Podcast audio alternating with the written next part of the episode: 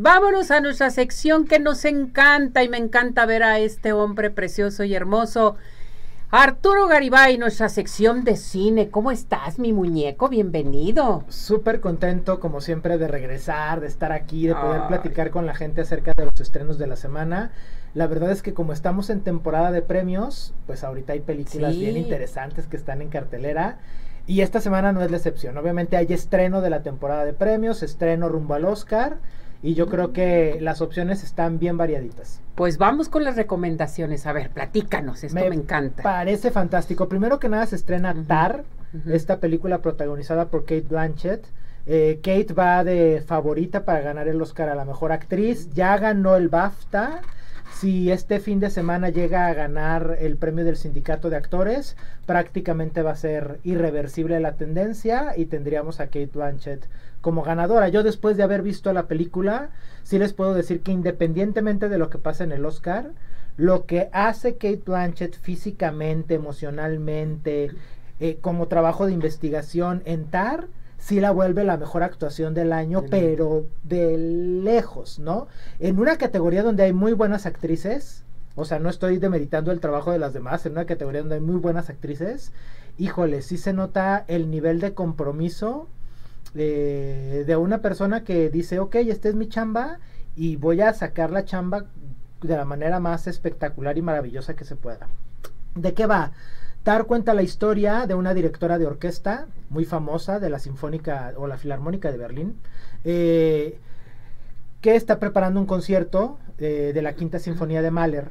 Está a punto de lanzar un libro, tiene a su familia y todo, y de repente empieza a surgir como el fantasma del acoso sexual alrededor de ella, porque parece que pudo haber cometido eh, abuso desde su posición de como directora de orquesta eh, respecto a alguna violinista, pianista, no sé, hay, que, hay, que, hay que averiguarlo. Hay que, hay que, averiguarlo, hay que ir a verla. Entonces, bueno, ahí está Tar, que creo que para los cinéfilos más, más exigentes, los que sí se ponen así roñosos, como uno comprenderá, como tú es comprenderás. La gran opción para ver este fin de semana, eh, Tar, con Kate Blanchett, la película de Todd Field, insisto, nominada a seis premios Oscar, incluyendo Mejor Película y Mejor Actriz.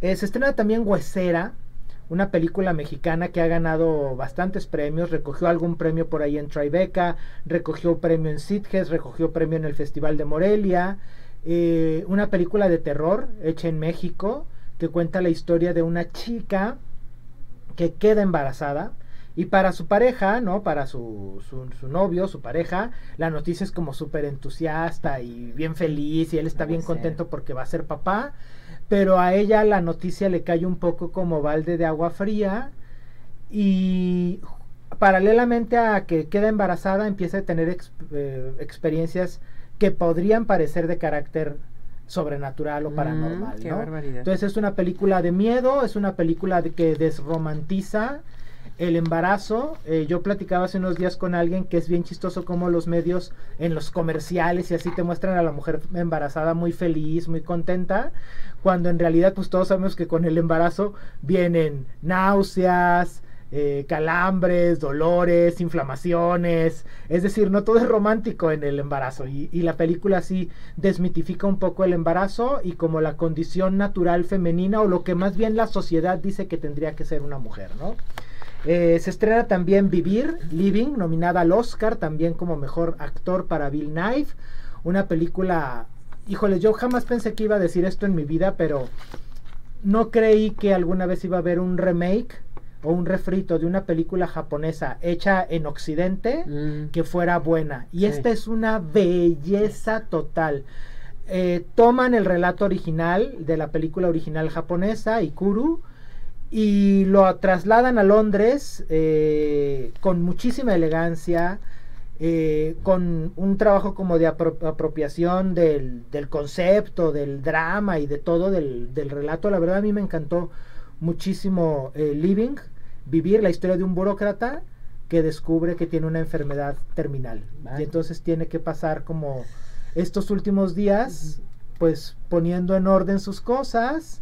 Eh, y bueno, descubriendo un poco en qué va a pasar los últimos horas, minutos, días, semanas de su Iremos a verla. Y finalmente para los más chiquitos de casa se estrena Las momias y el anillo perdido, Mm. una película de animación sobre tres momias que viven en el mundo de las momias, pero que de pronto tienen que cruzar a nuestro mundo para recuperar un anillo, porque dos de estas momias, según una profecía de ahí de un ave fénix y tal, se tienen que casar. Pero él y ella, o sea, el momio y la momia, Ajá. se caen muy mal y no entienden por qué los emparejó el ave fénix para que se casen, pero pierden el anillo de bodas y es algo que en la cultura de estas momias no debe de pasar. Entonces, si viajan a nuestro mundo para tratar de recuperar el anillo, insisto, es para los muy chiquitos de casa. Perfecto, muy buenas recomendaciones, qué barbaridad. Vamos a estar este fin de semana padrísimo. Sí, yo creo que si váyanse al cine se la van a pasar súper bien. Vámonos al cine. ¿Dónde te encontramos, muñeco? Arroba Arturo Garibay y arroba Top Cinema en las principales redes sociales. Perfecto. Gracias, que estés bien. Ustedes también, abrazo grandísimo. Te queremos mucho. Cuídate mucho. Igual, yes. Sí, igual de guapo, por favor. ¿Mm? Luego nos pasas mal la receta.